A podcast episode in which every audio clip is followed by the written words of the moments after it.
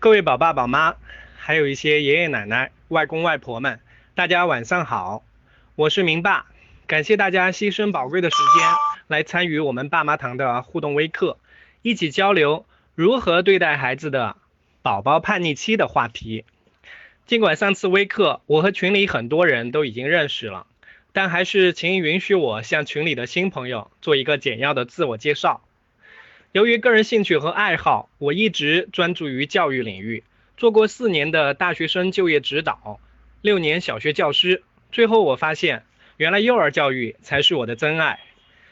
嗯，目前我自己有一家小型的蒙台梭利早教机构，并一直致力于通过爸妈堂传播科学养育与教育的方法。下面就进入今天的正题，您将通过本次微课了解到：一。家家都有只熊宝宝。二，什么是宝宝叛逆期？三，叛逆的原因和应对策略。首先，我们来看，家家都有只熊小孩。每个小孩到了两岁多的时候，家长带起来往往会比较吃力。拿有些家长的话来说，就是简直比上班还恼火。你叫他干的事情他不干，叫他不要做的事情他偏要做。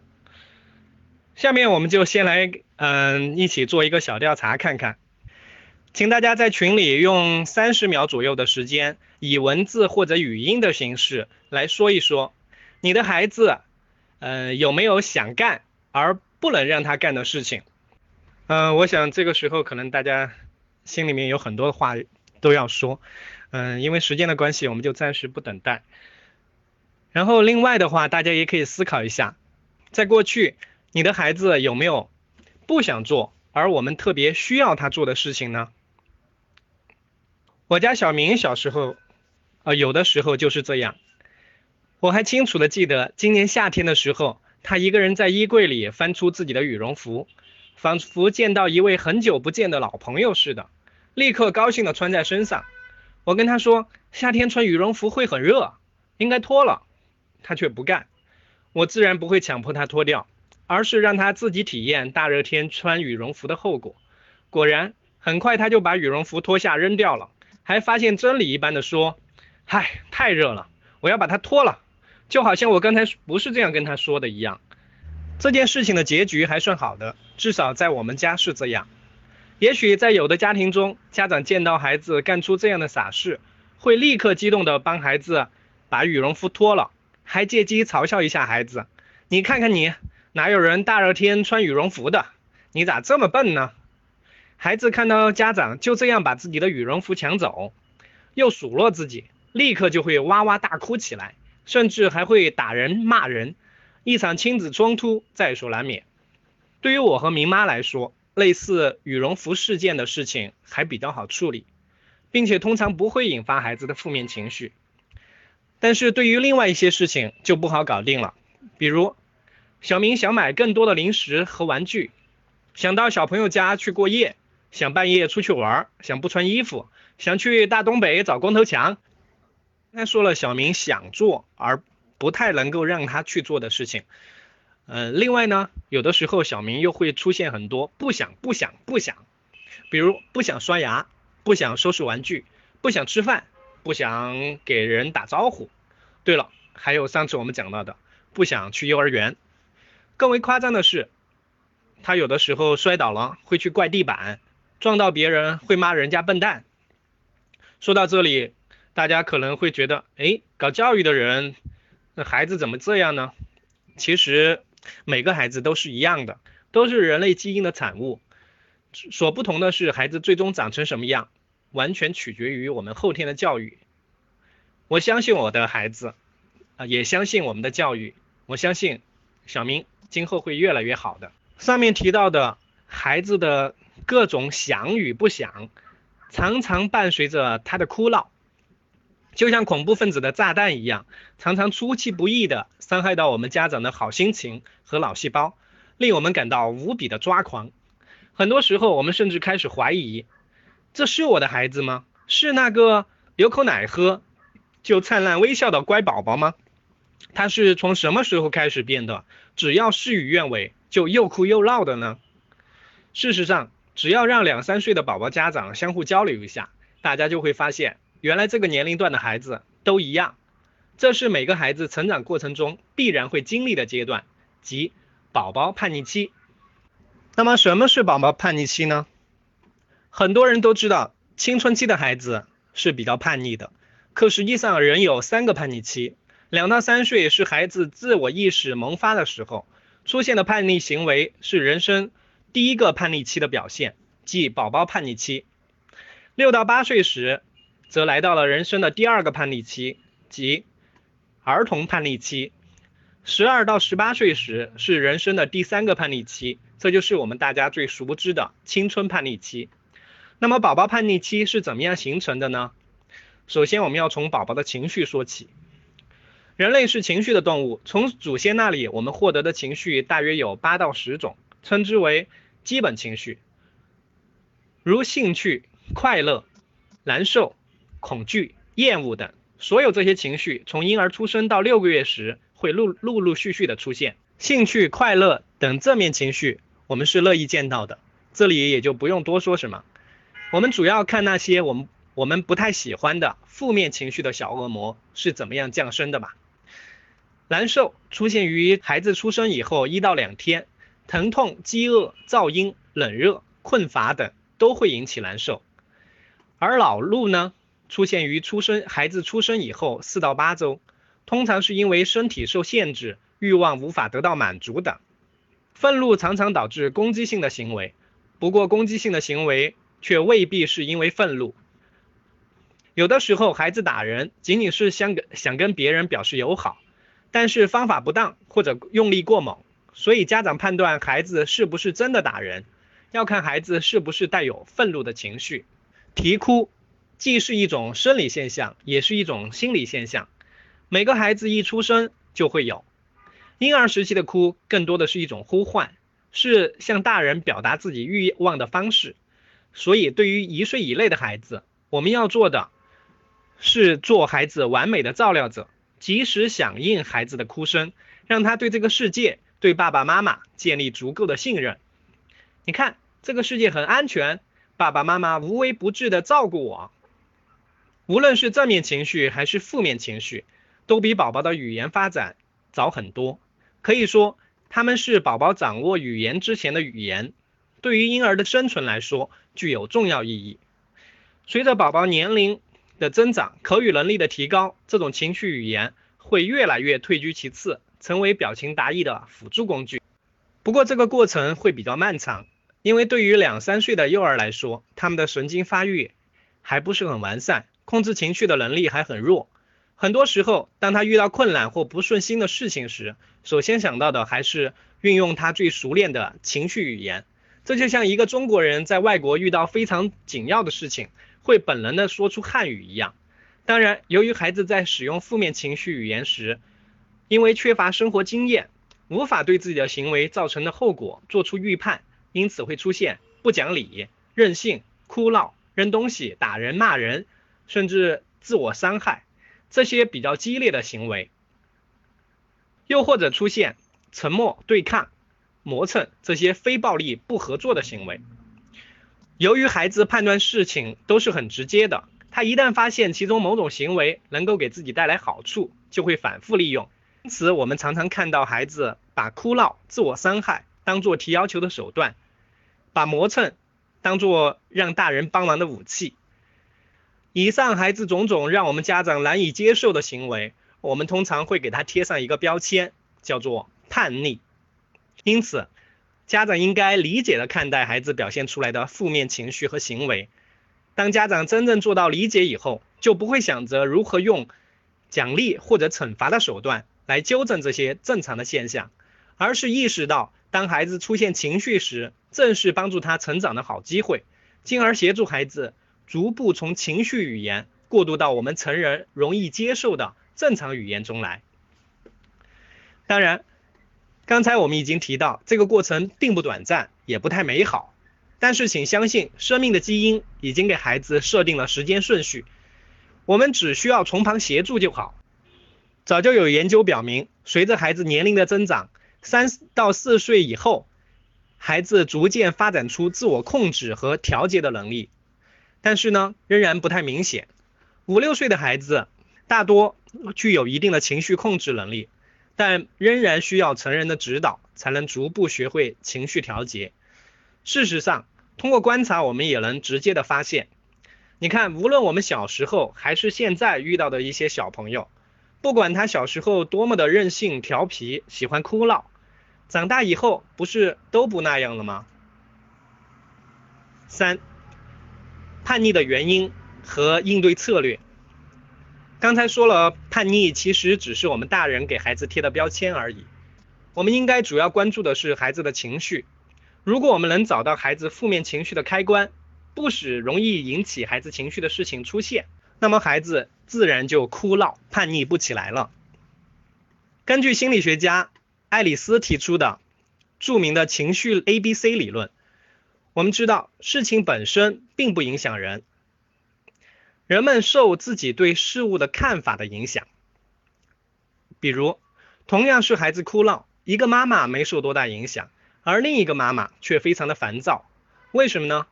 因为孩子哭闹这个诱发事件 A 与家长情绪这个结果 C 之间。还有一个对诱发事件 A 的看法有关的 B 在起作用。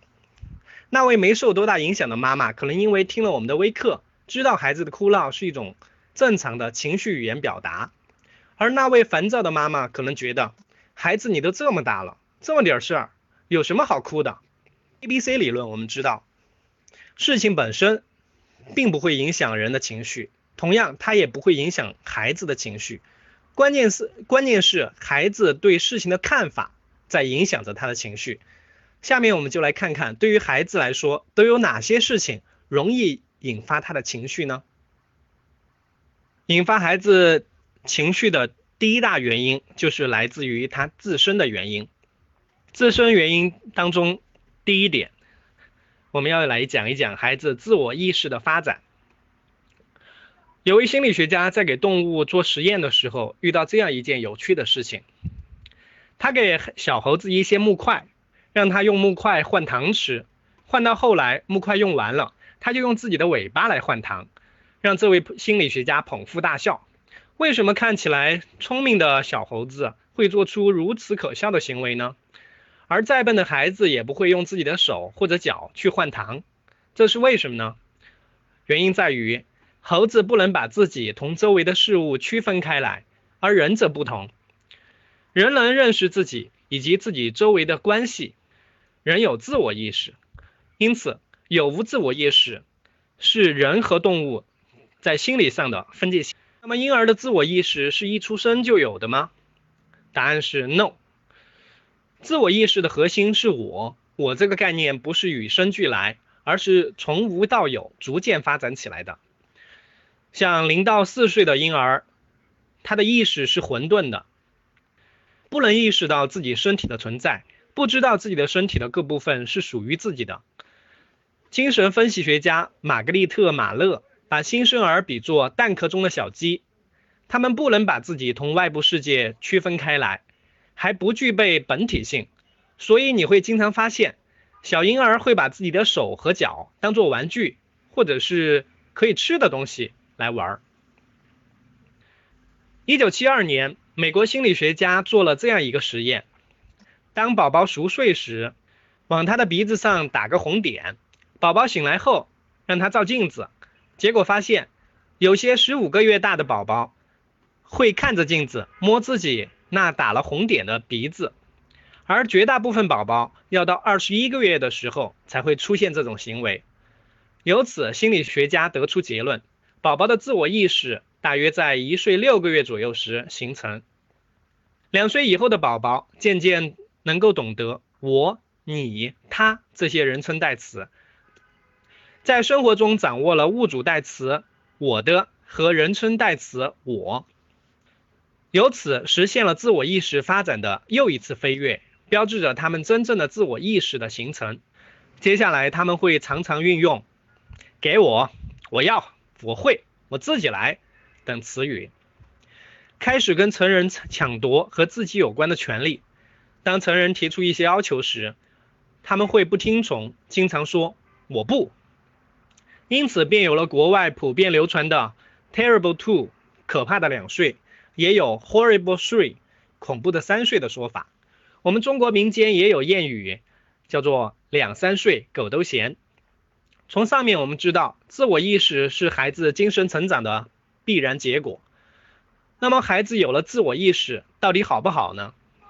大家放心。人类的基因在进化的时候肯定是非常谨慎的，每种生命的特点都有它自身的进化学意义。试想一下，如果一个人根本没有自我，没有自己的感觉、自我评价、自我监督、自尊心、自信心、自制力，他怎么能够发展成为一个独立的、对社会有用的人呢？可以说，自我意识是造物主把孩子从行尸走肉变为人。给他的身体注入的灵魂，我们不仅要大力欢迎，更要想办法让这一刻早点降临。因此，现在给宝宝做早教时，我们都会想办法给孩子的视觉、听觉、嗅觉、味觉、触觉等，以各种各样的刺激，让他尽早把自己同这个世界分离开来，认识到自己的存在是独一无二的。那么，当孩子在使用自我意志时，我们又该怎么做呢？蒙台梭利最伟大的贡献之一就是发现了人的发展存在敏感期。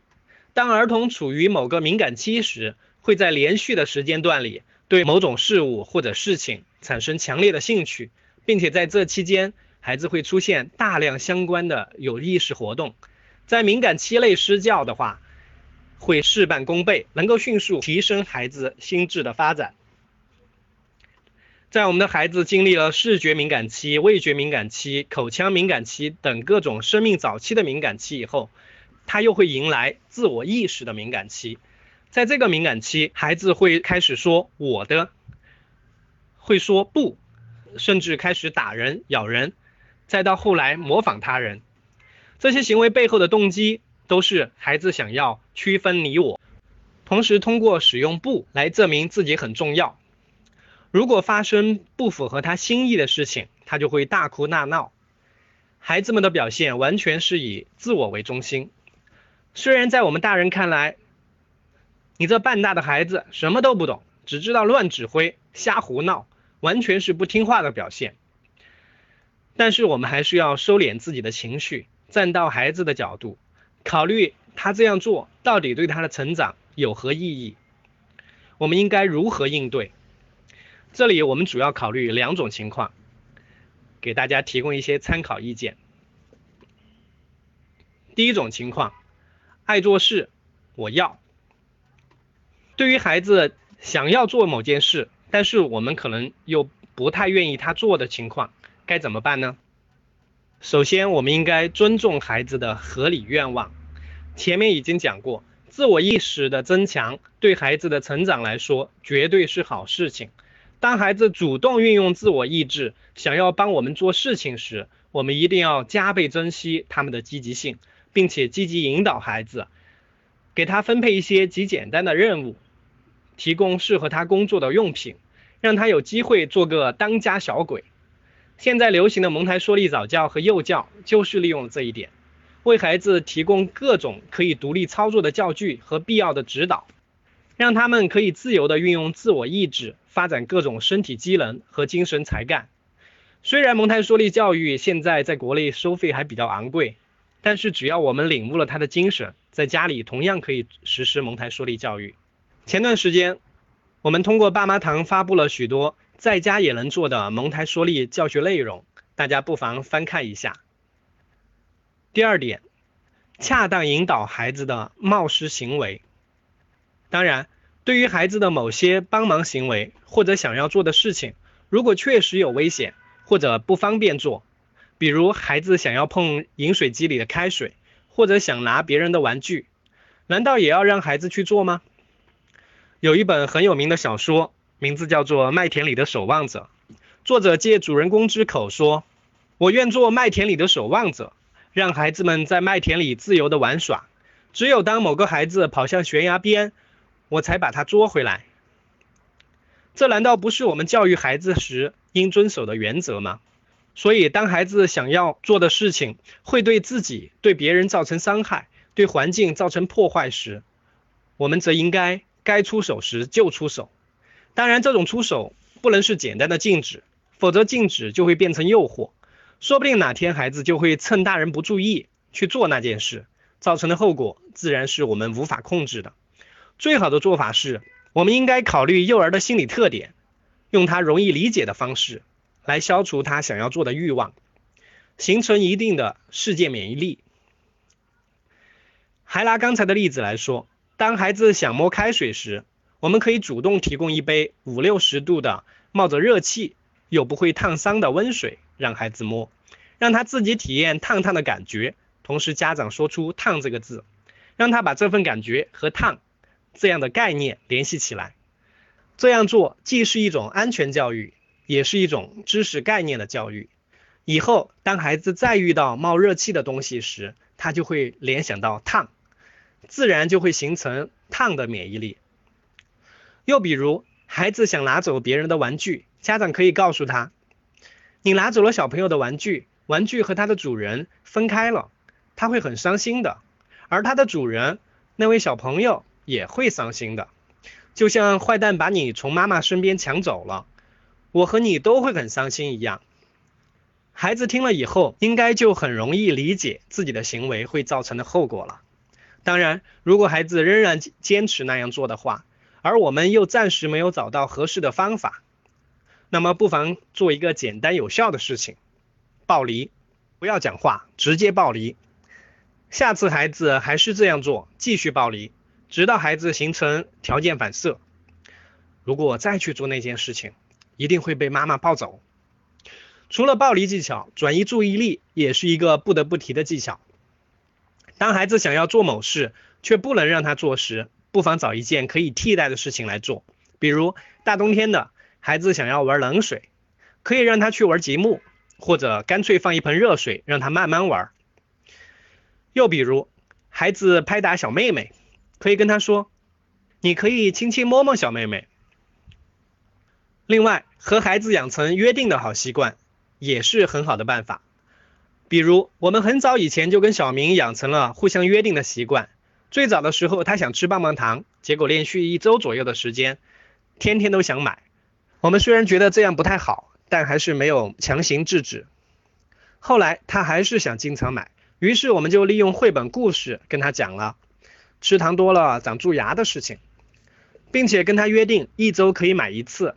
之后便严格执行。刚开始的时候，他每周一就急不可耐的去买来吃了。可是到后来，他越来越不渴望了，甚至我们主动买他才肯吃。其他诸如买零食、买饮料、坐摇摇车等，我们都利用约定的方法，让他既能感受到来自父母的爱，又能够做他自己喜欢的事情，同时还不至于养成提过度要求的坏习惯。除了上面的技巧，我们也可以让孩子体验事情的自然后果，如由着他玩玩具，错过吃饭的时间；由着他坐立不端，摔倒的时候。小孩子都是很聪明的，从事实经验中学习，他会学得更多，学得更快。当然，最最最最最根本的办法，还是帮助孩子达到自我成长，让他学会自我控制。第二种情况，闹独立，我不。每个孩子都渴望长大，而证明自己长大最直接的方式就是说不。通过与周围的环境相抗衡来显示自己的价值。无论是宝宝叛逆期，还是儿童叛逆期、青春叛逆期，这都是孩子出现叛逆行为的心理动机。明白了这一点，家长就不要以为这是孩子在故意跟你过不去。这其实是一棵小树苗在自我生长的时候，用它的小树枝推开挡住了它阳光的大树枝而已。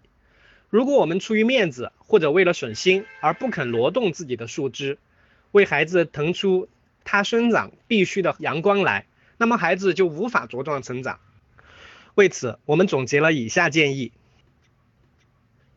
尊重孩子，给他选择权。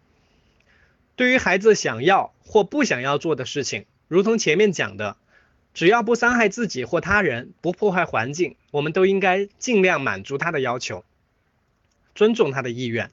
比如我家小明大热天穿羽绒服不肯脱掉，对他和别人还有环境似乎没有什么伤害，所以我们在弱弱的给他提供一些建议之后，就不再去管他了。结果事实证明我们是对的。就这样，无数类似的小事件在生活中发生着，让小明逐渐对我们越来越信任，这样他也更愿意在其他的大事情上听从我们的建议。那么，对于孩子不想做而必须要让他做的事情，我们又该怎么办呢？我们可以采用一些语言技巧，比如孩子明确表示，或者通过磨蹭等间接的方式来表示他不想刷牙。我们可以采用以下的策略：先认同，再引导。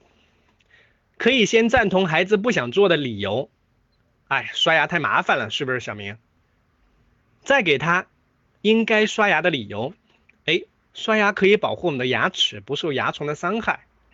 然后再问他，哎，小明，你是现在刷还是两分钟以后再刷牙呢？孩子的逻辑思维能力是比较简单的，通常在二选一的问题当中，他会选择一个。当决定看起来是由他自己做出，而不是由外部强加的时候，那么执行起来效果也就会更好。第二个策略是。认知层面的引导，如果孩子对于刷牙的理由还不是很理解，嗯，什么是牙虫？它长什么样？不刷牙会怎么样呢？那么家长可以从认知层面想想办法，比如带孩子看看牙医，或者看看有关牙齿的绘本，《牙齿大街的新鲜新鲜事》，小熊不刷牙，或者一些关于生活习惯的动画早教片等。第三个策略是树立榜样。全家总动员，每个孩子都渴望与他人建立连接，而最重要的办法就是和他人做同样的事情。因此，家长要多多的利用榜样的手段。想让孩子刷牙，则全家一起拿起小牙刷，拿起牙刷；想要孩子看书，则全家一起看书；想要孩子玩手机，那全家一起玩。孩子才不管对错呢，只要是别人都在做的事，我也要做。即使现在不做，我迟早也会做的。第四个策略是偶尔打破原则，可以跟孩子约定：你既然这么不喜欢刷牙，而刷牙又如此重要，那么干脆我们约定一下，一个星期可以有一次不刷牙的机会，好吗？就像上次微课我们讲的，人都有股牛劲，在但是这股牛劲却持续短暂。如果我们懂得对这股牛劲做出适当的让步，让孩子有机会发泄掉这股牛劲，他之后便没有力气再与我们抗衡了。第五，游戏的方法，孩子不喜欢做某件事，多半是因为没有兴趣、没有乐趣。如果家长稍微花点心思，把它变成有趣的事情，没有孩子不愿意的。有位爸爸很有智慧，对于孩子睡前不喜欢刷牙、洗脸、收拾玩具的行为，想出了一个妙招。他告诉孩子：“爸爸今晚要变成一列拖鞋火车，你要不要踩在我的拖鞋上乘坐这列火车呢？”孩子自然高兴的同意了。然后爸爸这列火车就载着孩子嗡嗡嗡的开到了客厅，说：“拖鞋火车到站了，小朋友需要下来收拾玩具了。三分钟以后，火车又要继续开往下一站喽。”结果孩子很高兴的去把玩具收拾了，之后还。火车又载着孩子来到卫生间，让孩子洗脸刷牙，最后载着孩子回到卧室睡觉。整个过程，孩子开心极了，没有一点点不愿意。我曾经听过台湾的一位蒙台梭利老师苹果老师讲的一个很有用处的方法。他说，当孩子说不的时候，你要说好，那我们今天就不刷牙，不洗澡。然后你离开孩子走一圈，再回来，直接跟孩子一起把那件事情做了。通常孩子不会再反对。这样做的目的既尊重了孩子使用自由意志的要求，又让孩子把事情给做好了。这个办法我一直没有在小明身上用完过，因为每当在他不想刷牙或者不想做某件事情的时候，我刚说那好，今天我们不刷牙，并且准备离开时，他就马上反悔道。我要刷牙，我要刷牙。最后一个跟大家分享的办法就是帮助孩子养成习惯。上面讲的种种方法，大家可能会觉得 好麻烦呀，坚持一段时间还可以，要是让我们家长跟着孩子一起坚持几年，那真的是很要命。请大家放心，心理学家早已经研究过了，一个人要养成一种习惯，只需要二十一天，最多需要一个月。只要我们在这一个月里耐心细致的对待希望孩子养成习惯的事情。那么在往后的日子当中，这件事情对孩子来说就会越来越轻松自如。呃，我们刚才上面的内容主要是针对孩子处于自我意识的时期出现的种种叛逆行为进行了分析，并且给予了一定的建议。嗯，自我意识敏感期呢，它是所有敏感期中最重要的一个敏感期，因为我们的孩子将来要成为什么样的人？未来是不是很强大？是否具有一个强大的能力？首先就来自于自我意识敏感期。所以，保护这个自我意识形成的敏感期，就等于保护了我们孩子未来伟大的人格啊、强大的内心以及在社会上立足的能力。宝宝叛逆的自我原因，除了上面讲的自我意识敏感期之外，还有执拗的敏感期、追求完美的敏感期、诅咒的敏感期。下面我们一一跟大家做一下介绍。一、执拗的敏感期，通常出现在三岁到四岁的时候，同自我意识敏感期一样，这个敏感期对大对家长来说也是非常的挑战。三岁至四岁的幼儿进入执拗敏感期以后，表现出来是事事都需要依照他的行为想法去办，否则情绪就会发生激烈的变化，出现发脾气、哭闹的情况。这时，家长要给孩子足够的耐心和关照，也要学会一些安抚的技巧。儿童执拗的敏感期可能源于秩序感，在建构秩序感这一特殊品质时，儿童的过分需求常常被认为是任性、胡闹。但我们觉得用执拗这个概念来说的话，会更准确一些。儿童在这一时期常常会变得非常难以变通，比如我们小明每次。都是讲完故事以后才睡觉的。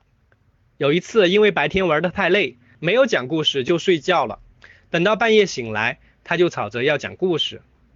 如果我们不了解这是源于他的直六敏感期，一定会觉得他是在胡闹的。虽然我们并不知道直六敏敏感期的真正原因，但是我们确切的知道，儿童的心理活动是具有一定的秩序的。当他没有超越这种秩序时，会严格遵循它。解决儿童执拗的问题，我们建议一是要理解，二是要尊重。理解不是特别难，我想大家现在应该已经理解了。尊重呢，就是要在合理的范围以内，尽量满足孩子对秩序感的要求。比如每次小明和我还有明妈三个人回家的时候，都是他先坐在家门口的楼梯上，然后由我拿出钥匙来开门，他才进入的。结果有一天明妈开的门，结果他就不干了。非要我们从家里走出来，重新上楼，重新按照正常的秩序来开门进屋。对于孩子这样的要求，我们就应该顺从，做听话的家长。只有这样，孩子的心理秩序才不会被打乱，才能更好的生长。遗憾的是，很多的家长并不了解这一点。当然，不是所有的事情都可以重来的。比如早上因为赶时间，嗯，去上幼儿园的时候走了一条捷径，而孩子呢，却非要重新走老路。可是因为时间的关系无法重来，家长千万不要在这个时候责怪孩子任性不讲道理，而应该认可孩子的心理需求。嗯，妈妈知道今天我们没有走那条老路，你觉得有点难受。你看我们今天下午回家时再多走一遍好不好？或许最后孩子还是有些不情愿，但是妈妈的做法对孩子来说多多少少还是有些安慰的。接下来我们看一下追求完美的敏感期。这个敏感期通常出现在三点五岁到四点五岁左右。孩子做事情要求完美，端出一滴水会很痛苦，吃的苹果上不能有斑点，厕所白色的便盆不能有任何黄渍，衣服上不能少了纽扣等。接着又上升到对规则的要求，我遵守规则，你也必须遵守规则，人人都必须遵守。香蕉皮必须要扔到垃圾桶，没有垃圾桶就必须拿着。红灯亮了。即使马路上一辆车一个人也没有，我们仍然不能过马路。如果过了，必须退回来。对于这种情况，我们的建议依然是尊重孩子。这时候不要在意孩子一定要吃一个完整的饼干，也不要在意孩子是否能吃完，会不会浪费。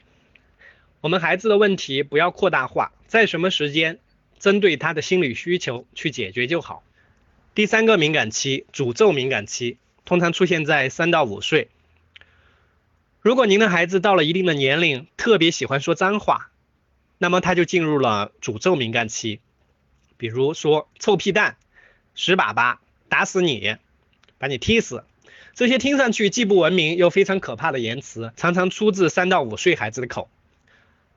因为孩子这时已经发现了，原来语言是有力量的。而最能表现力量的话语就是诅咒，而且成人反应越强烈，孩子越喜欢。对于这样的行为，我们的建议是忽略、淡化，不要在意孩子的语言，这并不是他真实意图的表达。慢慢等待这个阶段过去，千万不要给孩子上纲上线。你怎么这么没礼貌？这种标签化的语言反倒会让孩子形成不好的自我印象，他会认为。妈妈说我是个没礼貌的孩子，也许我真的是个没礼貌的孩子。说完了宝宝自身的原因，我们再来看看容易引起孩子叛逆的家长原因。我这里给大家总结了十点，我们简要的说一下。嗯，一，首先来自于家长的错误引导。小明很小的时候有一次摔倒了，爷爷为了安抚孩子。就说出我们这代人最耳熟能详的话来，是什么呢？地板把小明滑倒了，我们打他，然后用力拍打地板。小明从此以后就学会了，哦，每次我摔倒的时候，我就应该去责怪对方，撞到东西、撞到人也是应该怪别人、怪东西。尽管我们这两年一直在努力引导他看到事情的真相，分清责任，但目前这仍然是一个问题。因此，家长在孩子人生之初给他注入的看法、信念是非常的重要。就像 A B C 情绪理论所讲的，事情本身并不会引起我们的情绪，我们对事情的看法才会。所以在孩子面前，家长一定要谨言慎行，别把自己的一些非理性的信念再灌输给他。第二，实施奖惩。许多家长为了鼓励孩子按自己的意愿行事，采用奖励或惩罚的方式。虽然短期内达到了目的，但是却让孩子失去了自愿做事情的原动力。特别是当孩子一天天长大，发现你的奖惩手段无非是耍猴人用香蕉诱惑猴子表演的花招，只为了达到自己的目的时，他会更倾向于对你的要求不理不睬。三、进行比较。我们先来听听这句话：老婆，请你把家收拾一下。你看隔壁李四的老婆，她把家收拾得多干净啊！可能听到老公对你说第一句话，你已经打算把家收拾一下了。可是听到他说第二句，你立刻放弃了，心里或者嘴上还抱怨道：“他老婆那么好，你跟他过去吧。”同样的道理，如果我们拿孩子做比较，希望以此来刺激他的行为，结果往往会促使他产生逆反情绪。四、威胁孩子。你今天必须把玩具收了才能吃饭，不刷牙不准睡觉。这些话都在给孩子施加压力，而有了压力之后，自然就会反抗。五、禁止太多。每个生命都是鲜活的，都想要成为自己的主人。如果你你对孩子禁止太多，他就没有主人的感觉了，自然是要通过反抗来翻身做主人的。六、反向提醒。